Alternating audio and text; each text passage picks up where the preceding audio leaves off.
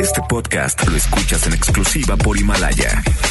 Si aún no lo haces, descarga la app para que no te pierdas ningún capítulo. Himalaya.com. Son las 7 de la noche en la Ciudad de México. Bueno, casi. Y luego de seis años, 1836 programas. seis productores, más de 40 colaboradores, 23.569 multas de gobernación, algunas muertes, varias desgracias, un terremoto, otro divorcio, tres circuncisiones, dos gatos, una enfermedad nueva. Y un derrame cerebral. Inicia Charros contra Gangsters con José Luis Guzmán igual de malo. En la orilla. Adelante, adelante, adelante. Y Jairo Calix Albarrán, igual de rosa. La dupla más revolucionaria del mundo. Desde Pepe Lizondo del Grupo Pesado, Javier Ríos de Invasores de Nuevo León, hasta Lalo Mora. ¡Comenzamos!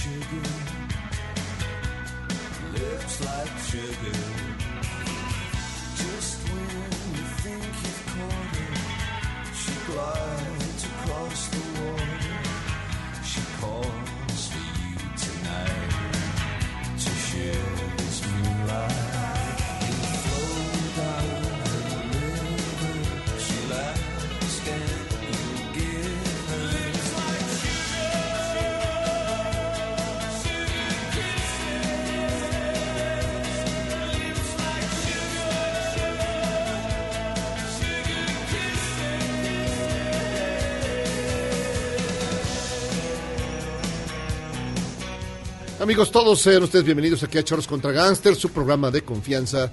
Yo soy Jairo Cariz Albarrán y les doy la más cordial bienvenida. Eh, ya saben que nos puede escuchar a través del 102.5 de su FM y a través de noticiasmbs.com. Hay una camarita donde puede contemplar a Marce Vargas. Hola. Vienes demorado, Vengo de morado, así es. no llegaste a tiempo. Sí. Muy bien. Ah, Es un chiste como de papá. Exacto. y por otro lado está inenarrable como siempre. Guillermo de la Guerrero. ¿cómo estás, Jairo Calixto? ¿Por qué inenarrable? Pues siempre tu Que siempre, desde la siempre paca. están criticando, siempre están criticando mis camisas, que hoy es como de Magnum. Porque No, no, pero, no, pero no, la- Pero la paleta, güey. soy como el doble de Magnum, ¿no? De doble de- El- mira el mostacho, bien que me sale. Te ves Los músculos. Los chinos. Sí, no, muy Hawaii 5.0 esto también. Sí, exacto. Y poniendo música muy ochentera, señor Don Jack. ¿Qué hubo? ¿Cómo están? Esto es Echo and the Bunnymen, la que se llama Sleeps Like Sugar. Ya. Te ves muy alegre, Miyagi. Estoy cansadísimo, güey. Te ves fresco, rozagante. en este ombligo de semana. lechuga. Ay, apenas es miércoles. Oh, qué horrible. Pero bueno, oigan, fíjense que la noticia del día es evidentemente que la cortina, digo, este, agarraron a los Oya. Después de que cacas, ¿no? ¿Cómo se llama? El hashtag de cacas se volvió tendencia mundial. Dijeron, ¿qué hacemos? ¿Qué hacemos? Distraigamos a la opinión pública y cayó el señor Emilio Lozoya en Málaga, España, en su lujoso chalet, del cual no salía, y lo agarraron. Qué gacho. Pues para hacer cortina de humo, pues no está mal. Sí, de- de- Digo, las cortinas hay que de podrían cortinas de humo, cortinas de humo, ese no está mal. Es un señor que, que vendió prácticamente Todo. en forma de chatarra. Todo. Compraba chatarra y la compraba como si fuera buena. Que Está se- ligado a Obredec. a Obredec. Obre- A Obre- A Obredect. Odebrecht. Odebrecht. Odebrecht. Odebrecht. Obredec. Ah. Ah, Odebrecht. Odebrecht. Está ligado a Hombre en Day. OHL, eh, y varios Hombres más. Hay varios- todos ¿Hombres los- qué? A los hombres G, a muchos más. No, hombre, sí, él, él- él salió bueno para el negocio. No, salió bueno, para el business. bueno para el sí, business. Pero bueno, para esconderse. Compraba, compró ahí la... Compraba su la ropa en plata. vacas. compraba la... la- Y la vendí en el palacio. Tú te lo encontrabas de ahí en las eso. ¿no? ¿Te Sí, no, de en las cuenta pacas? eso, de que compraba chatarra y la revendía. No, compraba, compraba en paca y la revendí en el palacio. La- revendía como vintage. Así es. Sí, sí. Además, sí, era bueno, era bueno. Ah, Ahora falta que demuestre que, lo- que haga lo que dijo que haría su, su abogado eh, Cuello Trejo, que iba a demostrar que el verdadero ícono de la corrupción es eh, mi licenciado Peña, Videgaray y varios más. Sí, no, es- el, problema es ese. El problema es Pues ya ese. se van acercando, se van acercando, se, Se van, la acercando. bolita y se acercan. Pues yo de estas cortinas de humo, pues quiero varias más. A mí me alegra porque ya puso otra vez a Peña en la opinión pública. Ya no, ya no se van a estar peleando ustedes dos por. Ya no acordábamos, ya por- no nos acordábamos de por Felipe, Peña. por- ¿Quién es Sí, Peña? no, sí. Pero por el, mi licenciado Por Peña mi tan licenciado guapo, Peña tan guapo él. ¿Llegará hasta ahí? ¿Quién sabe? Habrá que ver porque todavía hay que enfrentar el proceso de extradición. Sí, pero creo eh, que eso todo lo que falta. Mañana, mañana dice la Cancillería que No va a ser como con Moreira, que, que la van a que lo agilizar dejaron la escapar solicitud. de volada ya.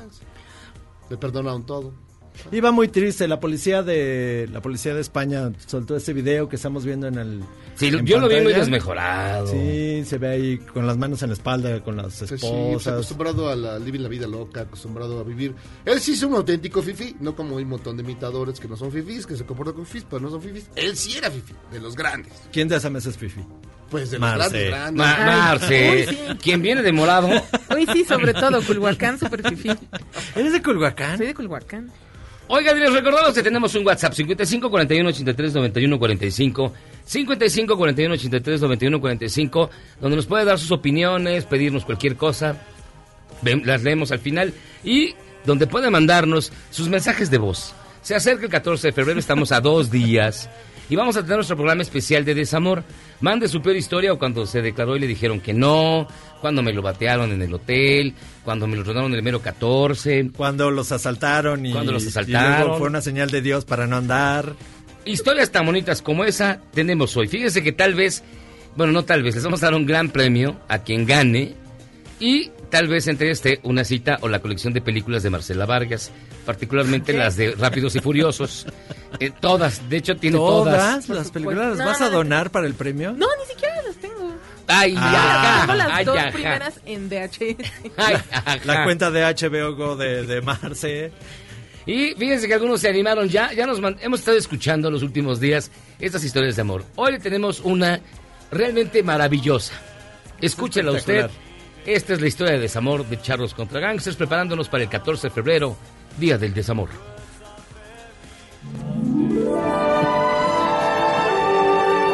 Tuve un novio que odiaba así, pero odiaba a mi exnovio. Y pues mi exnovio me había regalado cosas, pulseras, un reloj, un abrigo, así mamalón que me encantaba ponerme, bolsas. Y el muy cabrón me obligó a tirar todo a la basura, todos esos, esos regalitos que me había dado, me, ¿Por lo- qué me obligó a que los tirara todos a la basura y ahí ven a su pena, deshaciéndose de todas las cosas. Y pues nada, no lo hagan. No lo hagan, amigas. Se regalan algo. Recuerda que lo que sientes te ayuda a evitar el peligro. Que no te dé pena decir no. Confía en ti misma. Y ojo, mucho ojo.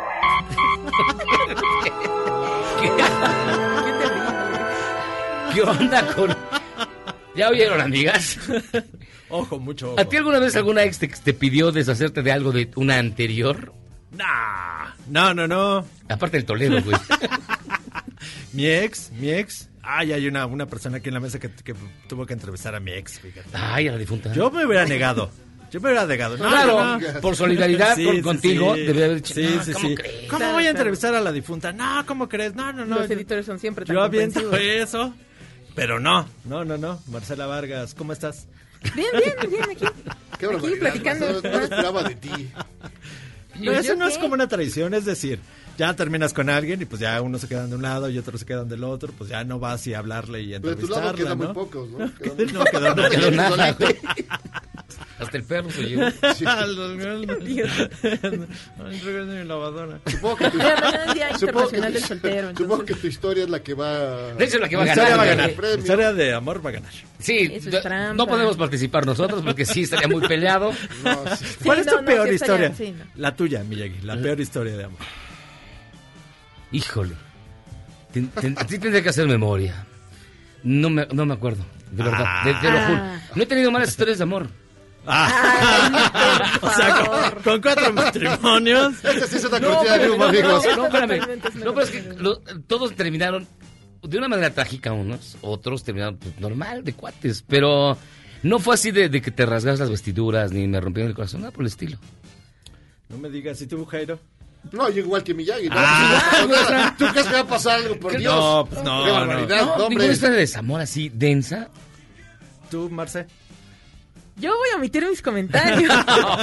Yo también con Miyagi. Tú- No quieren contar Vengo nada. durmiendo raro. No, estoy donde- pensando así nunca como me acuerdo de una y, y te la platico. Pero fíjense que la Cancillería efectivamente va a agilizar la solicitud de extradición de Lozoya.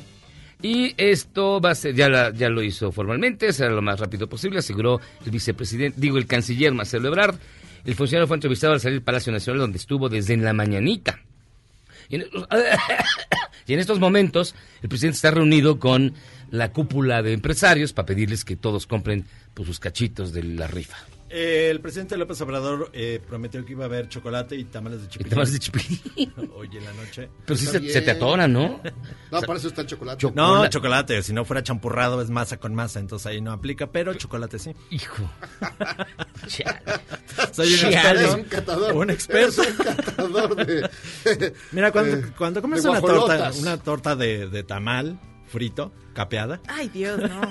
Sí, de es, verdad. es trigo No, con sí, maíz y sí. luego salsa con carne de puerco y luego te lo pasas con champurrado, masa con masa. Dar- Ahora entiendo no esos comes cachetotes. eso. Esos cachetes no se hicieron solos.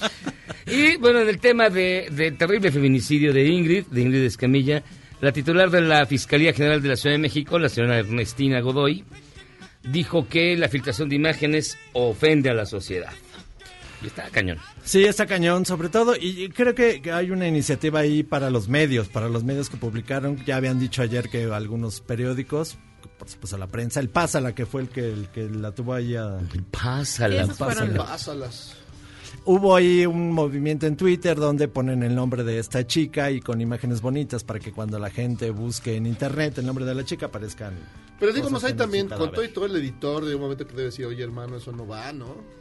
Por Sí, mucho es que vayas a vender. tema, que, o sea, O no, sea, hay no actuó solo ahí, el el reportero. editor, pues sí. No está bien. ¿no? No está nada bien, es una No cosa está- terrible. Oye, sirve pastel de marihuana a niños en fiesta escolar en Escocia. ¿Por qué no pasa eso aquí? Hay otra forma de celebrar un cumpleaños. No sé por qué les sorprende. Hay gente que Eso que se hace normalmente. echarse un Es más, pastel de... hasta ni en tu cumpleaños. güey. Pues sí, ¿no? Un buen cake de, de Mois. Y luego ya... Luego los niños bien Y eso felices. con champurrado o sin champurrado. Con- sí. ¿Cómo se toma? Mira, si es pastel con de marihuana, pues con coca o con Fanta. Y un hombre que y un hombre se suicidó porque pensó que tenía coronavirus. Se, se llamaba Bala Krishna. Es en serio, se llama Bala Krishna. No, está mala onda, pero... Y no quiso contagiar a su familia, entonces dijo, pues me voy. Y se fue. Esto es mala onda. El 14 de febrero no se podrá viajar con globos metálicos en el metro. Pues no. Por eso, pero entonces imagínate, no tienes medio de transporte. ¿Qué haces? Caminas, caminas a la casa de tu amada. No, pues ya con con tu eso. Para que globo. cuando llegues ya tu globo ya se desinfló. Ya se desinfló, ya lo mataron. Pues es que ya luego el globo se Ya se atoró cae en ahí a un las vías y, causa cortocircuitos. La gente se retrasa. ¿Tú regalas No, globos? No, nunca en la vida. ¿Tú has regalado globos? Sí, claro. De- los grandotes, esos que dicen un corazón gigantesco, ¿Sí? sangrante, yo. Ay, O sea, hay Y regalos. no uno, intensos. sino cuatro, cinco. Hay regalos que Parece nunca he lo- dado. Globo, por ejemplo. Muñeco de peluche, gigante. Peluche gigante. y ¿Tampoco? O No, corazón te dejan. oso de peluche adentro de un globo. Así de esos gigantes. Está bueno sellado. No, los únicos que yo regalo son cinco. Pero este, más allá de eso, no. ¿Tú, Marce, regalas globos? ¿Te han regalado globos? no. Bueno, regalados sí, pero no de, de esos metálicos. Creo que solo una vez regresando de un viaje me regalaron uno como firmado por mis amigos y así. Pero Sí. pues es que los millennials de la secundaria éramos cursis y así. Hijo. Pero no, en, en plan así de parejitas y eso no, ni flores. No soy fan. ¿No? No. ¿Qué es lo más extraño que te han regalado, Marcela? Ay, no sé. ¿Tú? ¿Qué es lo más extraño que te han regalado? Mm, Aparte de un vaciar- cuadro. Aparte de vaciarte la Un casa. cuatrote. No, no recordemos. Ah, un, un- ya sé. Un DVD de ensalada de locos. Ok.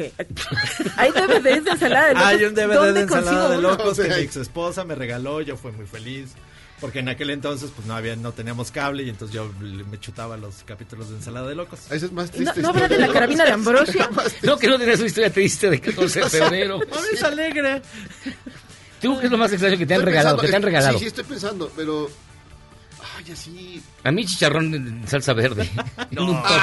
Ah, No. Eso también se me hace alegre. Bueno, Sí. Este, ah. tampoco. No, ah, una vez me regaló una gelatina, pero esas gelatinas, este, peor que eso, esas gelatinas que, que están transparentes, pero se ve como una rosa. Ah, Ah, sí, sí, fea. Tienes las que tiras. No, no, pues la recibe. ja, ja, Gracias. Qué padre. Cómetela. Sí, se la voy a llevar al memo para que la pruebe. Ah, chale. Oigan, y fíjense que hoy es cumpleaños de Joaquín Sabina. Hoy Joaquín Sabina cumple 71 Oye, se, nos, años. se, nos está- se nos andaba yendo. Y hoy que es su cumpleaños se puso un marranazo. Y este, pues, ya lo llevaban en una ambulancia. Este conocido como el flaco de Úbeda. Sí, estaba ahí re- recibiendo el, el aplauso y cuando Durante la canción de Mediterráneo. Ah, pues estaba en, en- Está en- en su en la gira de, con- de- de los diálogos de la próstata, ¿no? Con Serrat. Sí, no, del incendio, los del Sí, incendio. de- de- Pero mira, si Juan Gabriel se cayó y sobrevivió, pues también Sabina. pero, No, me pero, pero Sabina Juanga, pero Juanga ya estaba más, estaba más chavo. Sabina cumple 71 años. Pero es inmortal. Es José inmortal. Agustín. José- me- exactamente, me está acordando de José Agustín y de lo difícil que ha sido todo su proceso. Difícil, difícil. No, pues bueno, Sabina se cayó y vamos a recordarlo hoy para que usted vote con una, una canción de estas tres que le tenemos en el sitio arroba Jairo y Miyagi. Estas son las tres canciones que escogimos para que usted recuerde a Joaquín Sabina, que esperemos no se reponga. A ver, échatela, mi No, cómo estimado. no, que se reponga. Conozco un chino cerca para cenar. Inventa un nombre falso y déjalo en recepción. Le he dicho al camarero que no suba champán. Hotel Dulce Hotel, que da título al álbum homónimo. Un gran disco, para mí uno de los mejores de, de Sabina, el Hotel Sí, Dulce es un Hotel. gran disco. Es Un gran completito, es muy bueno. es bueno.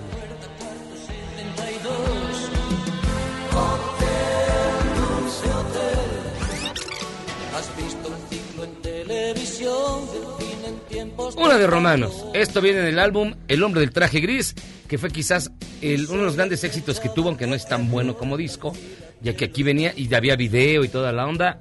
Una de Romanos, Joaquín Sabina. Si un dedo acariciaba una pierna, un cuello, un sujetador. Bramaba la temible linterna del acomodador. Asesino de la cola de Y un día se le ocurrió juntarse con Pito Face, cosa de lo que se arrepintió toda su vida. Y hicieron un disco, que era S y P, así como Sal y Pimienta, Pimienta. eran Sabina y Páez. De ahí salió Llueve sobre mojado, que no es mala rola, ¿eh? a mí me parece bastante No, buena. ese disco no es tan es malo. bueno. Es un disco bueno. Y ellos, pues sí tenían buena química, pero luego ya se empezaron a odiar. Y claro, Sí, dicen una las- gira las- hubiera sido hermosa. Dicen las peores lenguas que sí, la señora Roth fue la culpable. Sí, no, pero bueno. Ahorita pensando en, en gente grande que se cayó, el doctor Zagal que se cayó de pompas el otro día y pues... ¿Tiene? Bueno, ¿Cómo ¿dónde- se va a Solo- caer de algo? Ahí que donde no estaban, güey. O sea, donde- Solo traía collarín. pues fue cuando traí el collarín desde- Pero cayó, pero yo pensé que se había caído. No, pero no. De pompas. de No hubiera pompas. pasado nada. Yo pensé que le- los jalones de pelo que le metían, pues, por eso este pues, acabó malito del cuello. Saludos, doctor Zagal, lo recordamos con harto cariño, ya sabe. Oigan, vamos a hacer una pausa, escuchando Icon the Boniment, fíjense, por pura curiosidad volvió a caer. Ah, no, son los Psychedelic First, Sí. Love My Way. Hacemos una pausa, hoy es un gran día, tenemos gran programa, grandes invitados, así que escuchando Love My Way con los Psychedelic First, los peluches psicodélicos. Vamos y venimos. Esto es Charlos contra Gangsters.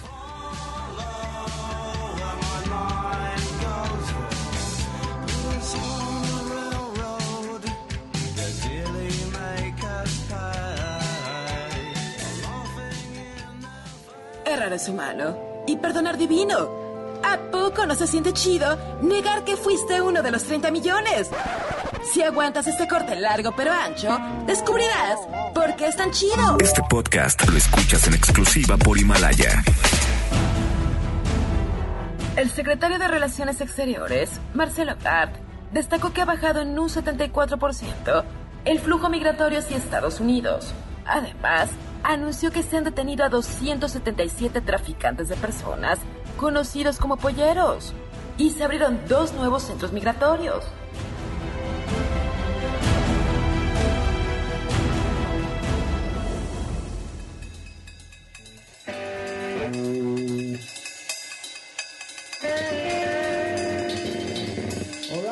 Troy Green.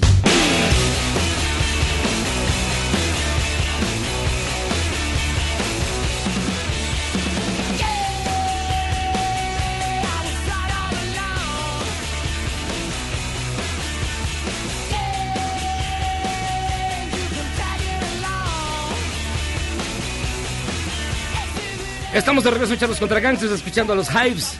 La canción se llama Tic Tac Boom. Una gran rola de los 2000 ya. Y fíjense que tenemos muchas llamadas bien rápido. Sandrova dice, hola charros contra gangsters. Hoy en la FES Iztacala, alumnas encapuchadas tomaron a las 6.30 el búnker, edificio administrativo.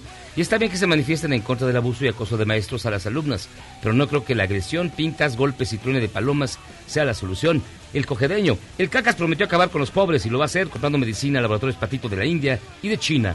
Satán Triste. Buenas tardes, changos contra trastes. Un orgullo ir a Marce, Memo y a Jairo. Miyagi ojalá y se muera pronto. Es un asco de persona. No es cierto. Te lo juro. ¿En serio? Sí, que me muera pronto. Ay, pero nos cae bien. ¿Quién? ¿Tú? Ah, pensé que- que está tan triste. Wilson, saludos a Marce desde San Francisco, California. Yo también soy de Culhuacompton, barrio bravo y con orgullo. ¿De qué colonia eres? Bien, Yo de la CTM7, esquina con Coapa. De la CTM donde se teme. No, Víctor. es como la 1. Bueno, la piloto. Pregunta para Marce, que vive en Culhuacán. ¿Cuántas veces te han asaltado? A mí nunca. Ay, ajá. No, me han bolseado en el metro, pero no me han asaltado en, en nada de O sea, un profesional que un Sí, violador, un un profesional. que sacó mi cartera de bien, bolsa. bueno, o sea, no te dio susto hasta que llegas a tu casa. Sí, no. No, hasta que llegué al metro y no podía subirme a nada porque no traía dinero. Tuve que hablarle a mi jefe porque todavía era becaria, así de oye, no puedo ir, no tengo dinero. Y fíjense que ya está con nosotros Alejandro Romero. ¿Cómo estás, Ale? Muy bien, ¿ustedes? Con Bien. mucho calor, ¿no? El clima está Sí, rarísimo. ahora hace calor, maldita sea. Sí, ya sé. ¿Qué nos traes hoy? A ver. Ah, sí, Eh. le tiré a la portada. Ah, Ese ¿sí? de Mad Love es el que encontré porque estaba... Está bastante chido, ¿no? Está bien padre. Este lo sacamos hace unos cuatro, sa- cuatro años, más o menos. Pero esta edición es especial porque viene recoloreada, luego viene en blanco y negro y después viene eh, con anotaciones. Está increíble. Vean. Wow. Está bien padre. eh, Está le cambiamos como un poco el... Sí, estoy pasando para que lo vean. Les cambiamos un poco el, eh, pues, el formato. eh, normalmente cuando tenemos como esas cosas que son las anotaciones, las dejamos en inglés, ahora las tradujeron. Qué bueno, porque sí, mi inglés es muy malo. Ya sé. Yo- Lo sé. Y además... Acá te vas a que platicamos en inglés que Ya. no me entendiste nada. Mad Love es la historia de Harley Quinn. Es la historia de Harley Quinn. Este son los orígenes de Harley Quinn, el origen del personaje, eh, donde te dicen que Harley Quinn en realidad era la psicóloga de Joker y hace todo lo posible por Joker. Tú no te preocupes, si tu enemigo es Batman, yo lo mato, ¿no? Está bien bonito. Ese, es amor de- ese sí es amor del Ese bueno. sí es amor del bueno. Es en el videojuego, en el Sí. videojuego, en el segundo Batman, creo. Y también es, bueno, escrito e ilustrado por los mismos de Batman Adventures, que es la, la caricatura. Que para que no se queden de onda, Harley Quinn trae su, su traje original, que es de una. Sí, no, no, no es de la de Margot Robbie. Sí, que no es la de Margot. Pero digamos, ese personaje no encontró más notoriedad a raíz de Margot Robbie o ya tenía su, su sus fanáticos. Nunca ha sido un título que despunte tanto como Batman o Superman, pero sí a raíz de la de Suicide Squad, el título que teníamos Suicide Squad eh, jaló tanto y después decidimos sacar Harley Quinn solo. No O lo teníamos como sí, pero ahora espero que con la película acabamos de sacar el libro de, de Birds of Prey, espero que con la película ese título también despunte. Que no le ha ido nada bien a la película en, en No la he visto. ¿no? Recuperó, es que eso es un titular sensacionalista. Ah. Porque- Momento. Momento. Porque ok, ella es la que ha debutado con menos ingreso en taquilla de todas las de DC que han salido en los últimos años, pero recuperó su inversión en un fin de semana. Y a diferencia de todas en las compara- otras... comparación con qué, ¿no? Ajá, y a diferencia de todas las otras películas de, de- o sea, no todas, pero Suicide Squad, por ejemplo, que es como el, el referente más cercano, o incluso Batman contra Superman, a esta le ha ido bien en la crítica. O sea, le gusta a la crítica y a la audiencia, solo no metió tanto dinero como, no sé, Liga de la Justicia, que pobrecita es horrenda, pero no es que esté fracasando, solo no Lo que le decía a. Marce es que he leído y me han comentado mucho de, ah, pues es un rollo muy feminista la película. No la he visto, pero sí me han platicado varias cosas que es como un poco extraño. Es que también este fin de semana que fue cuando se estrenó fue complicado porque todos estábamos al pendiente de los Oscars Claro. y entonces unos estábamos viendo las películas que nos faltaban del Oscar. Ya sé, qué horror. Yo quería ir al cine ver Jojo Rabbit y todo lleno. Y yo, demonios, sí, Sí, claro, es como... hasta Oscars. Ford contra Ferrari. Sí. Parásitos otra vez está. Sí, eso Y- no ha salido de Cineteca.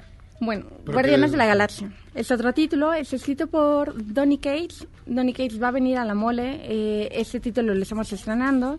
Es una historia, esa historia es como nuevos personajes de Guardianes de la Galaxia. Es donde, esa historia es después de que Thanos eh, destruye todo, ¿no? Y Thanos se muere.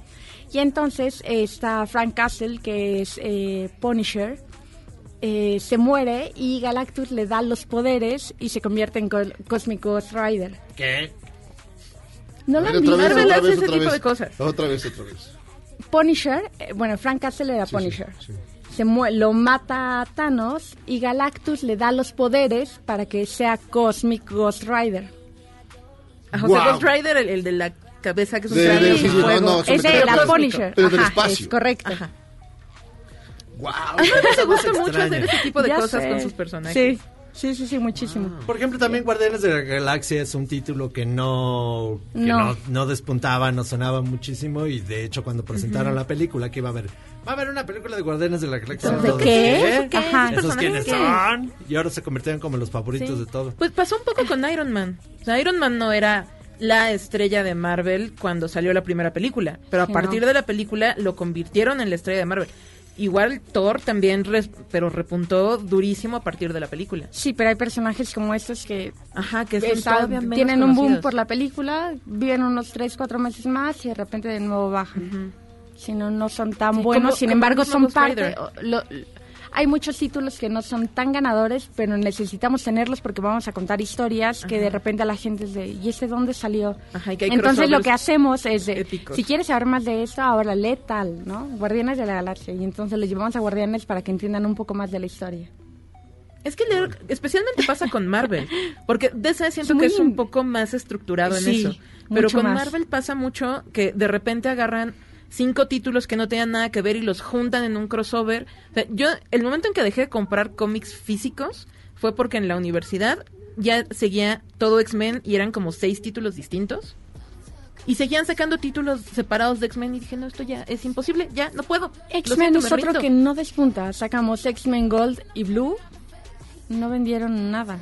Entonces es como complicado, pero sí debes de tenerlo, sí o Ajá, sí, porque porque, la gente... o sea. Y a veces hay cinco o seis que de repente la gente les quiere comprar, pues tienes que tener como a todos contentos. Sí, es como, ¿Tú o sea, pensabas que eras ñoño? Y? Y mira, Sí, yo quedé Se quedó como de, ¿quién, llegaron ¿quién es Cosmic. Ghost Rider? No, ya lo de, lo de, de Cosmic Ghost Rider sí. ¿Y tú qué pensabas que tenías cómics? Sí, no, no, no, yo la verdad no tengo una... Oye, ¿y si sale la nada. pequeña Lulú? Nada más Hasta el final. Lulu. Ah, qué bueno. Cosmic Pequeña Lulu. Cosmic Pequeña Lulu sería... Periquita, no sale... Periquita contra, la, Periquita contra la pequeña Lulú y Mafalda.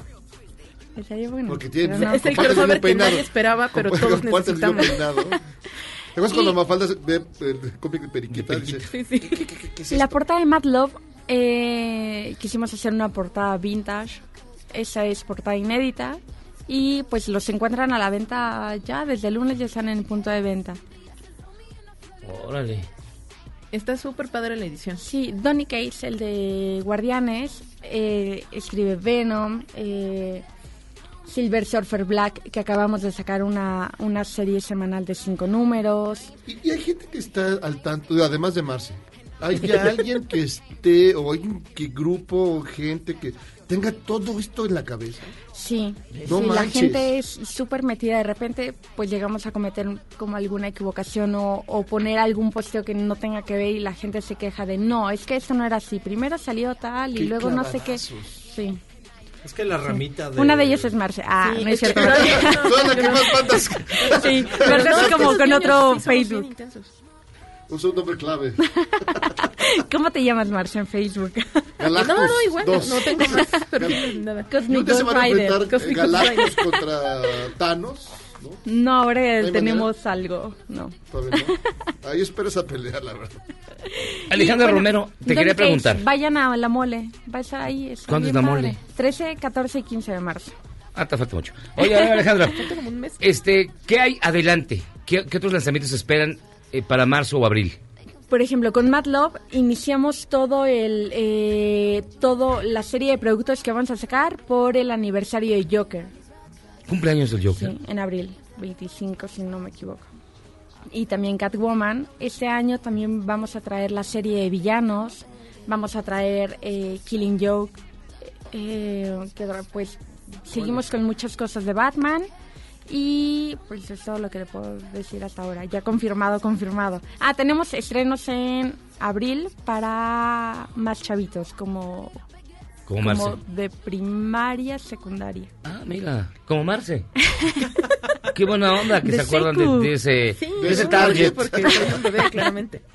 Ah, pues muchísimas gracias. Gracias a ustedes. Mad Love ya está en todos los puntos Mad de venta. Love ya y también Guardianes. Guardianes de la Galaxia.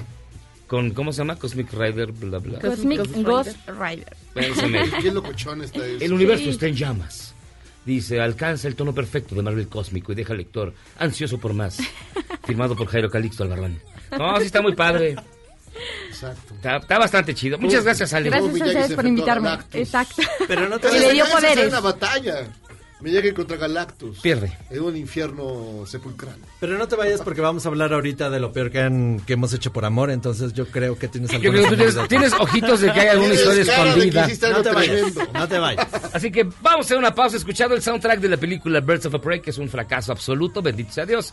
Ah, si venimos, esto es Charlos contra Gangsters. Qué mala película es, la neta. Es en serio, muy mal.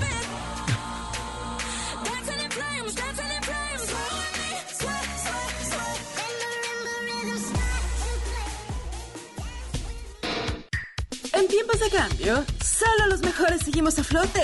Luego del corte, te contamos el secreto de los seis años de Charros contra Gangsters.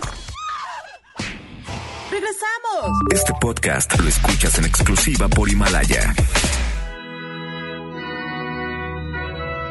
El Papa Francisco no aceptó que hombres casados puedan ser sacerdotes en la Amazonia.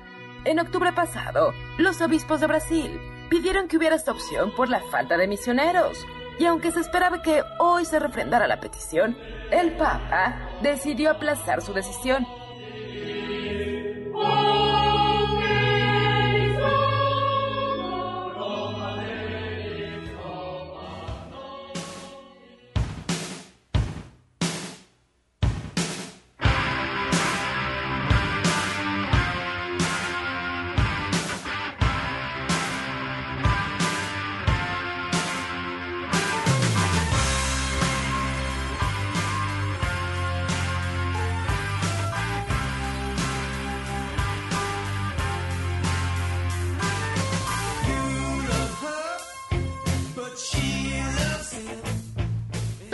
Charles contra Gangsters y estamos aquí como ustedes saben de- debatiendo sobre la vida y la muerte.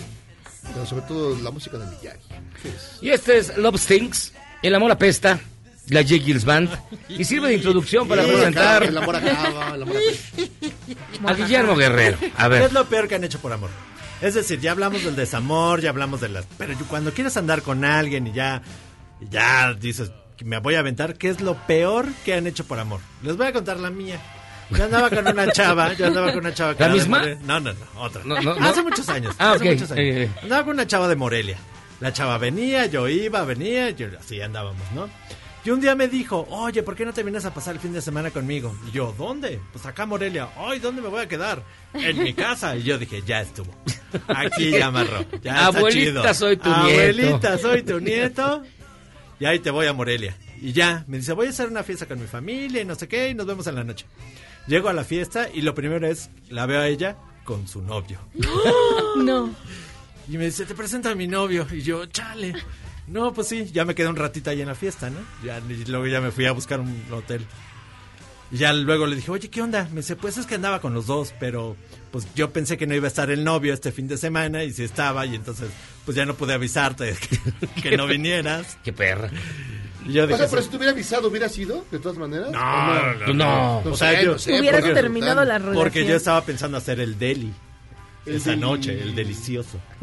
El deli. ¿Tú alguna vez has sido, por llamarlo de alguna manera, el Sancho? Yo he sido así, claro. ¿Sí? Pues sí, no, no, no me hace sentir este orgulloso. No está gacho, no está gacho.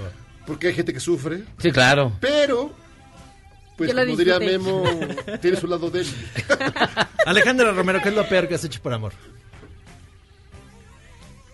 Creo que inventar que me gustaban cosas, ¿sabes? Eh, Me gustan los cómics. ya, Por ejemplo, no, no, no. Había un chavo que le encantaba Maná. ¡No! Ya sé, y a mí me encantaba él. Y era de, ¿te gusta Maná? ¡Claro! Te invito al concierto. Y yo ahí aprendiéndome las canciones. No, no, no, fue horrible. Y ahora, y Arjona, no. No, No. ya sé. Qué ¿Quién horror. era Memo? No, ya denle todos los premios. Es que no. No, Sí, no, no, no, ya no, no. Y en verdad- sacrificio. Me aprendí las canciones. Y las cantabas como si te gustaran. Sí, claro. No es cierto, pues ¿quién No, no, era? no, horrible. Pero a ver, ¿y te casaste con él de menos? No, fue el del anillo. Fue el pero... que le devolvió el anillo. Sí. Ah, le devolviste el anillo, eso nos No, contaba. no le va a devolver el anillo. Dije, ¿cómo Maná. Maná, Arjona? No. Te lo pidió en el concierto de...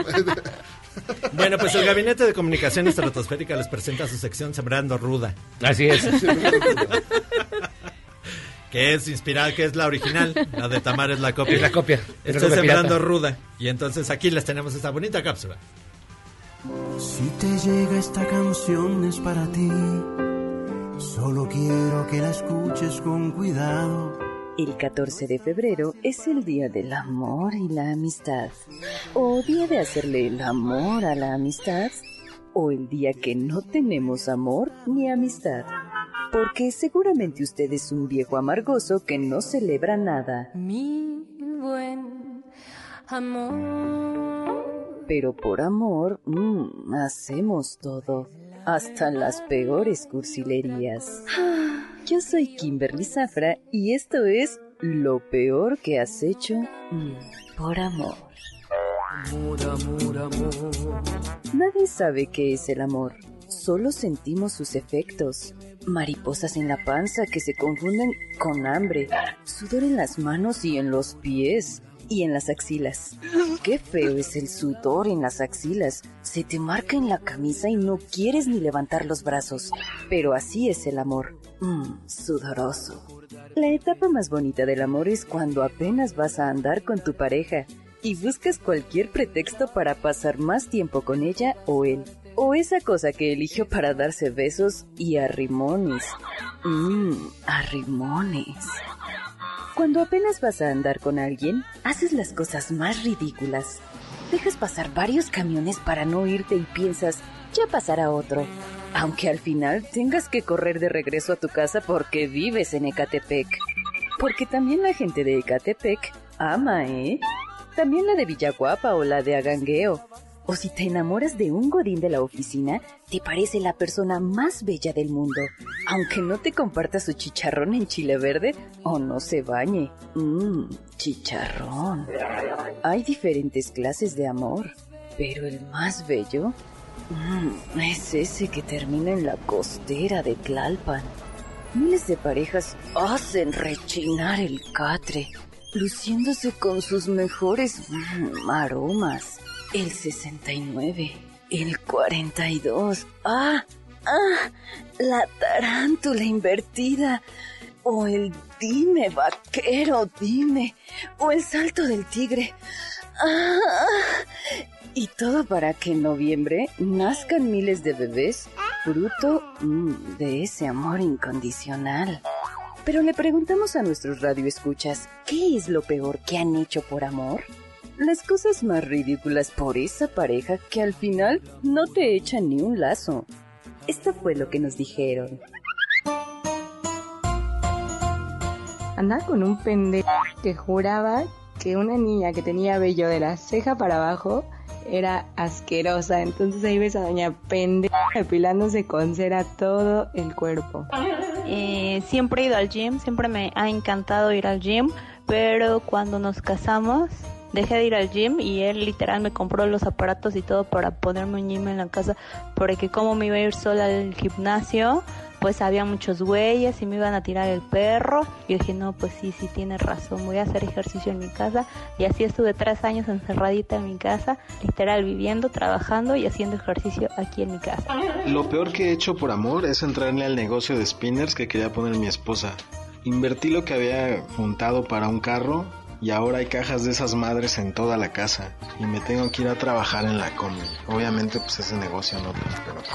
Pues lo peor que hice por amor fue que después de que me enteré que Fernando pues me había puesto el cuerno y estaba esperando un hijo, así no sé si yo estaba toda choqueado, ¿qué onda? Pero le dije, ok, güey, hazte cargo del niño, si quieres ir a verlo, ve a verlo, o sea, yo no me voy a poner en nada, yo solamente quiero estar pues contigo, ¿no? Y el pendejo me dijo, déjame pensarlo. Y dije, no mames, esa es como, yo creo que lo más patético que he hecho por amor.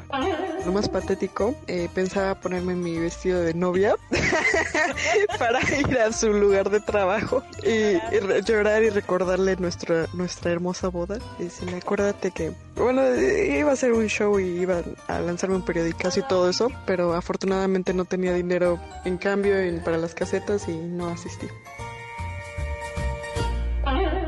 Ah, caray. No esperábamos que fueran tan sinceros. Bueno, usted no haga cosas malas y mejor repartan mucho amor. Muchos besos. Muchos detallitos o mm, detallones.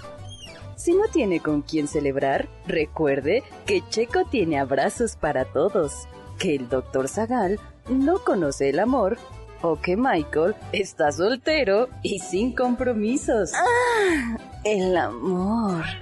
Mm, mm, el amor.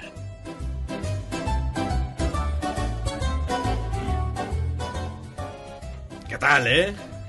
Pues sí, esto de la depilada está brava. Qué fuerte. La depilada. Hermosos testimonios. Pero creo que nadie te gana, creo que nadie te gana, No. ¿eh?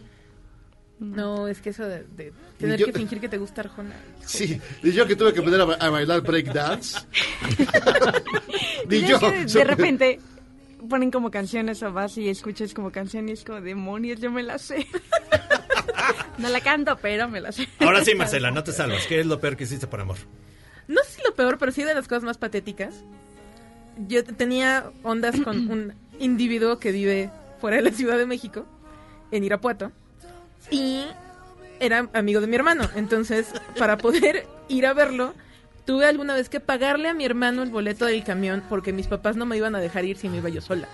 Entonces tuve que pagarle a mi hermano un viaje de ida y vuelta a Irapuato para poder ir a verlo.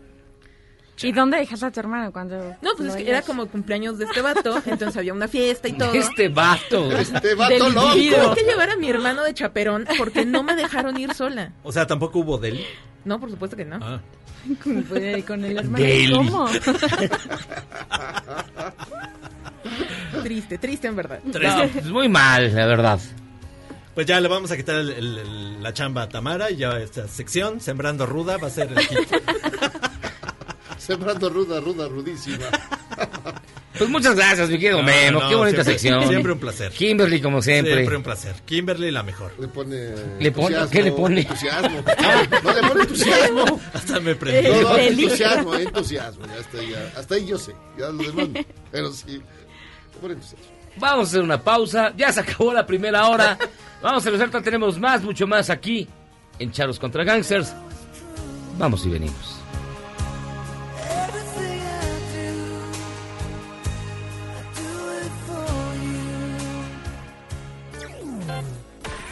Charros contra Gangsters es la suma absoluta y universal de la cultura, la información y el entretenimiento.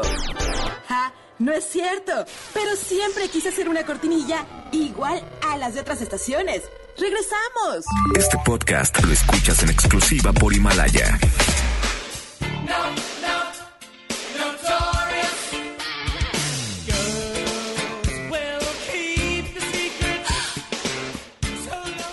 12 de febrero de 1978, John Taylor y Nick Rhodes se juntaron para armar una banda, tomando el nombre del villano de la película Barbarella, Duran Duran.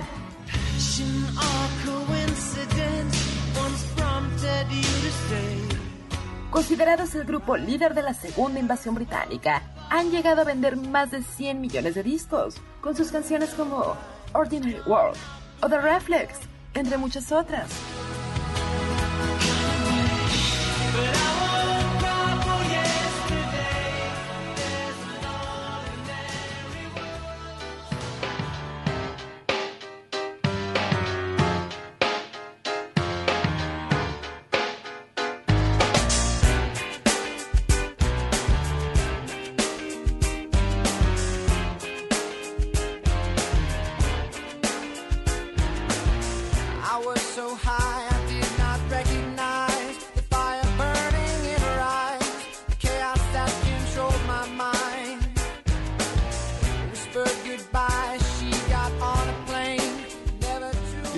Charros contra Gangsters, escuchando esta bonita melodía, Millán.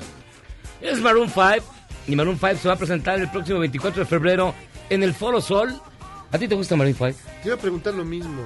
¿Qué? Creo que, No. este- creo que está pasando lo mismo que a Alejandra. Por ¿Qué? quedar bien, estás poniendo Maroon 5. No, ¿A no, ti no me no te gusta. gusta Maroon no, 5? no, me, me choca. Me, me, me purga. Me enferma. Los odio. No estoy regalando no los boletos. ¿A ti te gusta Maroon 5? No me encanta, la verdad no me encanta. ¿A ti te gusta Maroon 5? Sí, sí me gusta. Ok, qué, qué hora que viniste, ¿eh? ¿Tú, Marcela, te gusta Maroon 5? No, el- es el primer disco que es como de cuando estaba en la secundaria, sí, pero supongo que porque ¿Estabas la en la secundaria. secundaria? No manches.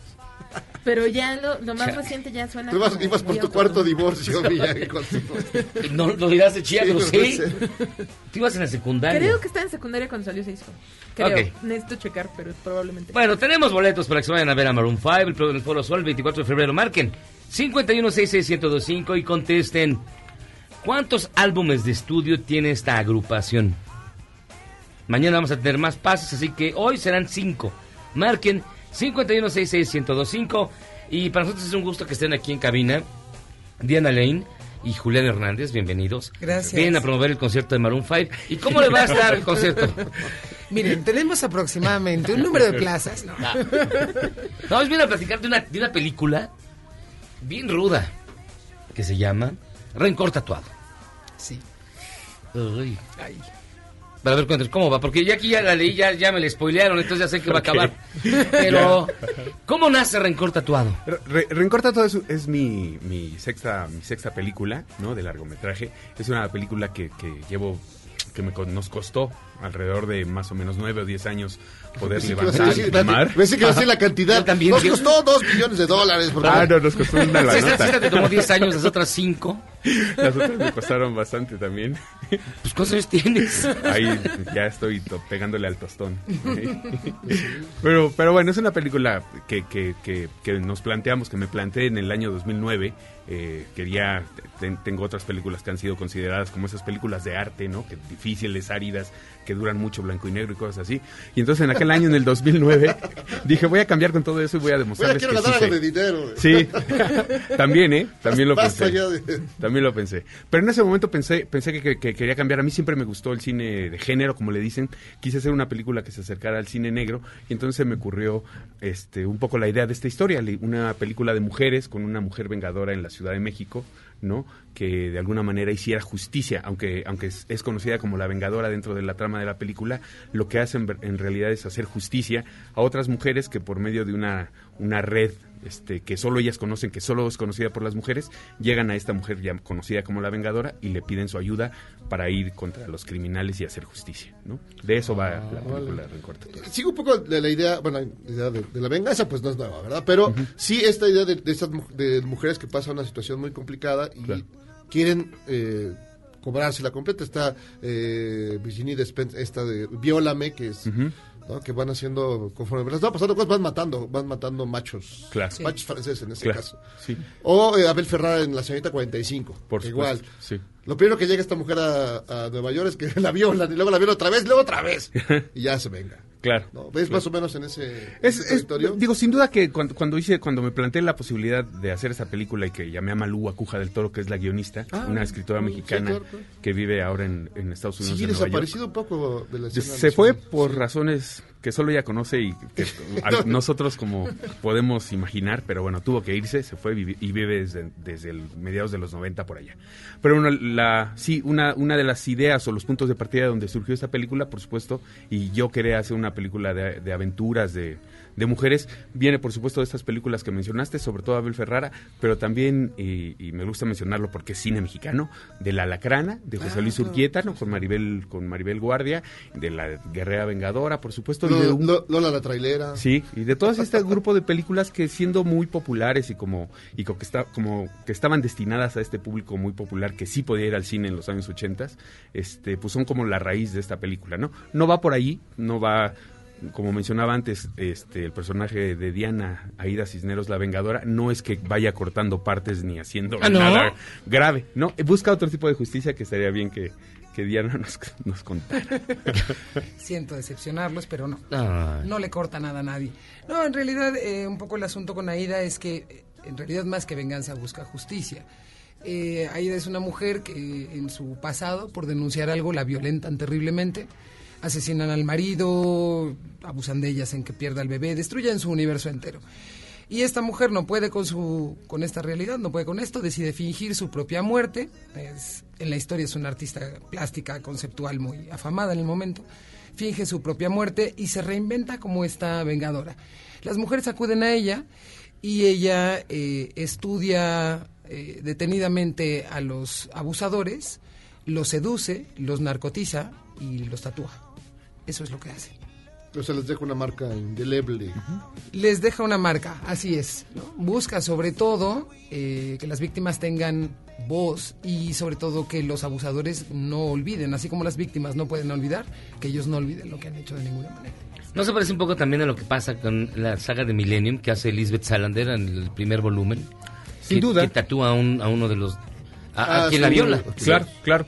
Sin duda, el, el asunto del tatuaje era muy parecido. O sea, les digo, cuento rápidamente que esta historia surge de una nota que Malú leyó en el año 95 en el- la revista Proceso, que tenía que ver con la con los agentes del procurador Cuello Trejo de aquellos años que hacían sus Cuello fechorías. Trejo, me suena, me Sí, suena. sí, sí, ese mismo, que hacían sus fechorías protegidos por la por la ¿Quién es autoridad de este Trejo? hombre, ¿no? El abogado de los sé, no soy. Ah, Es perdón, perdón. sí pero si alguien no lo sabe, ya lo sabe. Claro, y surge de ahí, en aquel año, en el 95, 98 más o menos, Mar- Malú escribió un argumento que, te- que era de esta, mu- esta mujer Aida que hacía los tatuajes. Con eso quiero decir que, que, que, digo, no pelearé autoría ni origen de la idea, Malú, por parte de Malú quiero decir, pero este, pero surgió en todo caso previo a la novela, incluso de, de sueca, es sueca, ¿verdad? De los hombres que... Sí, esto, ¿no? Pero, pero bueno, o sea, digamos que, que hay como ideas que surgen de pronto paralelamente aquí y allá y que no hay, Además que que no es que sea una base, por los supuesto, por los hechos son que son terribles. Sí. Pero sí, sin duda tiene algo, algo, algo que ver y se emparentan en algún sentido. Yo creo que en el nivel como del tatuaje, pero nuestra película del tatuaje tiene una es algo distinto a lo Hay que un ocurre giro ahí que no les podemos... eh, No, dar. sí, cuéntenlo, cuéntenlo. Híjole. Y estrenan este fin de semana. Y digo, en general el contexto en México de la violencia de género es, es terrible, pero llega justo su película en un momento particularmente difícil para toda esta situación. ¿Cómo pueden encontrar las mujeres que están viviendo todos estos momentos tan tremendos, cómo pueden encontrar en esta película una forma de, de sentirse escuchadas? Pues porque son voces femeninas principalmente hablando, que es raro también en el cine, ¿no? El cine también está imbuido un poco de la cultura machista. eh, y también no hay muchos personajes femeninos realmente interesantes. Quiero decir que no estén solamente acompañando al personaje masculino, ¿no? Siempre estamos súper estereotipadas. Y aquí, bueno, Aida, digamos, es el hilo conductor, pero en realidad es la historia de cinco mujeres. Y entonces se ven aristas muy diversas de lo femenino. Hay un personaje maravilloso, que es un personaje trans, que al final es importantísimo en la historia. Entonces creo que es eso, creo que es dar voz y poder ir al cine a ver algo distinto, a ver esos femeninos hablando de su realidad con todas sus, sus versiones, con lo bueno, con lo malo, con todo. Eh, una de las dificultades de hacer tanto novela negra como cine negro en México es que, a diferencia de los Estados Unidos o, Europa, aquí no hay confianza en la justicia. Aquí sería imposible encontrar al culpable. ¿Ustedes creen que, que- que esta película puede abrir el debate de buscar justicia? Lo, lo menciona en algún momento uno de los personajes le- que cuando, cuando de alguna manera ayuda, una de las mujeres que se solidariza con la Vengadora y empieza como a colaborar con ella para capturar a los, a los policías corruptos en particular, menciona, lo Que que, pasa es que ella, que casi ni Es hay. de ficción la, la película. Es de ficción. No, Sí. Nada de eso pasa en México. Nada de bueno, eso pasa. pasaba en el 2009, Claro, ahora ya no claro. pasa. No.